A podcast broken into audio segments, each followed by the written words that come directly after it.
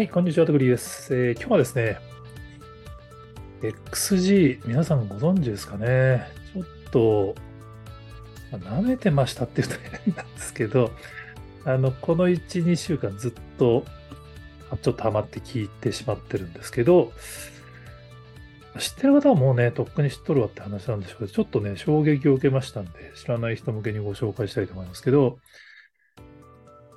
X ギャルクスがレーベルの名前になるのかな。まあ、あの、Yahoo の記事なんかでも出てたんですけど、K-POP でも J-POP でもない X-POP って日本人7人組が世界の Z 世代に人気の理由って特集になってたんですけどね。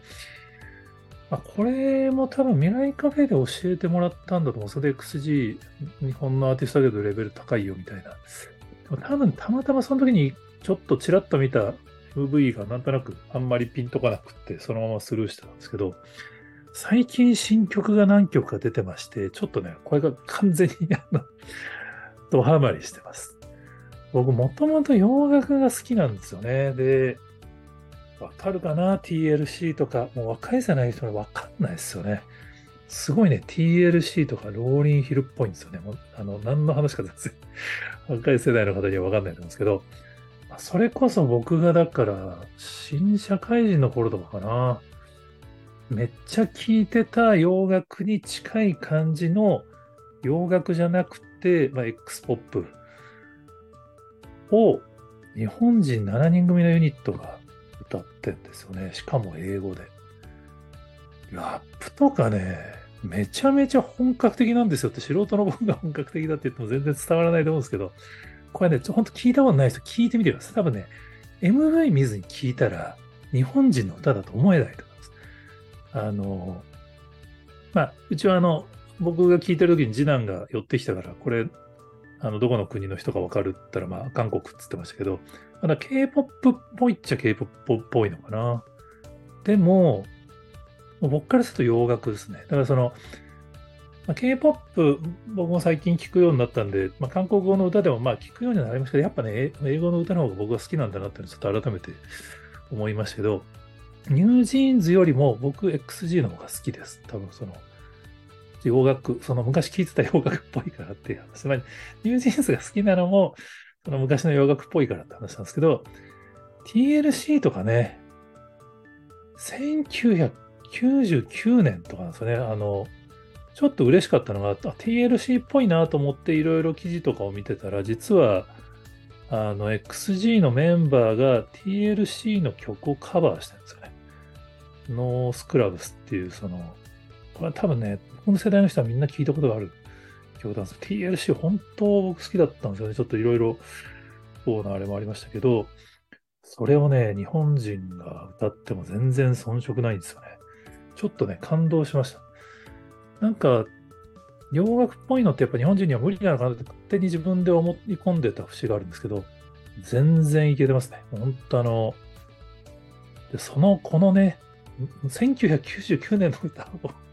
XG の歌詞が歌ってるっていうのは、彼女たち多分生まれる前の歌なんですよね、これね。僕が20代の頃に20年前の歌を聴いてたら多分演歌とかになりますからね。まあ演歌は行き過ぎかもしれないけど、それをカバーするってなんか音楽の世界って面白いなと思いますけど、まあ、すごい個人的に衝撃だったのが、この XC のプロジェクトが、そのサイモンさんっていう、まあ、K-POP のアーティスト、まあ、日本にもルーツがある方みたいですけど、日韓にルーツがあるプロデューサーの方が ABEX と組んで、その XC のプロジェクトを始めたらしくて、これが5年越しとか6年越しとかなんですよね。で、僕も最初に本当失礼な話なんですけど、ABEX、XG が ABEX のプロジェクトだよって聞いたときに、僕、あんまり ABEX のアーティストの曲とそんなに相性が良くない イメージが勝手にあるんで、ちょっと僕対象じゃないかなと思って聞かなかったんですけど、も完全に新しいレーベルとして立ち上げた感じなのかな。このサイモンさんが、2018年とかに始めてるんですかね。もうね、ちょっと思わずドキュメンタリーを全部見てしまいましたけど、もう本当だから10、中学生とか、2017年からやってるのか、オーディション。だもう13歳とか15歳とかだったと思うんですけど、から2023年デビューなんで、もう6年とかかってるんですよね。だからもうね、その通常のオーディション番組とかのレベルではない、あの、成長っぷりがちょっとこのね、もう親世代の目線で見ちゃうんですよね。もうあんなに可愛らしい、なんかもう小学生と中学生ぐらいの感じの女の子だったら、もうこんな成長してもこんなバリバリ英語でラップ刻んで踊ってんのかよ、みたいなのは、でもなんかこれがだからその K-POP 式なんですかね、その育てる方式が。ちょっとわかんないです。これはあくまでサイモンさん流であって、その K-POP 的なのかどうかわかんないんですけど、まあ厳しいんですよね、見てたら。もうちょっとこれ、これ今の小学生でやったらパワハラじゃないみたいなシーンがちょいちょいあるんですけど、まあ、実はその愛から出ている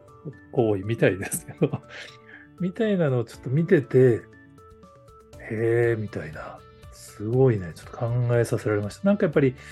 まあ、J-POP は K-POP にかなわないみたいな論調、一時期すごいあって、まあ、最近そのアイドルとかが、夜遊びのアイドルとかこう、チャートを駆け上ってくれて、まあ、日本の歌もちゃんと頑張れば、まあ、最初から世界目指せばいけるよね、みたいな文脈にちょっとなってますけど、実はもう最初からも英語の歌で出すって決めて、こんだけもう5年越してちゃんとトレーニング積めば、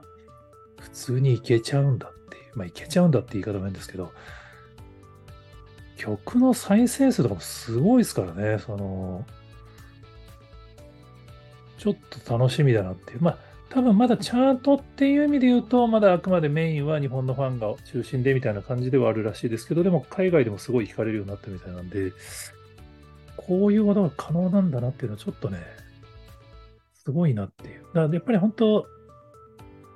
日本もだかまあ、もともとなんか K-POP もあの J-POP の流れを組んでるんだみたいな言う人もいますけど、やっぱりそういうことを言ってないで J-POP も改めてこの K-POP がなぜ世界で成功してるのかっていうのをちゃんと学んで反映していかなくちゃいけないのかなっていうのはすごい思いました。このね、コロナ禍もタイで5年間ちゃんとやってたのがこうやって今、世界で花開いてると思うとちょっといい話だなと思うので、ぜひ興味があったら曲を聴いてみて、気に入ったらぜひドキュメンタリーを見ていただくと、多分僕の世代の 人たちは完全に親目線でハマれると思いますので、おすすめです。はい。他にも、えー、こんなのを知ってますよっていうのをご存知でしたら、ぜひコメントやツイートで教えていただけると幸いです。今日もありがとうございます。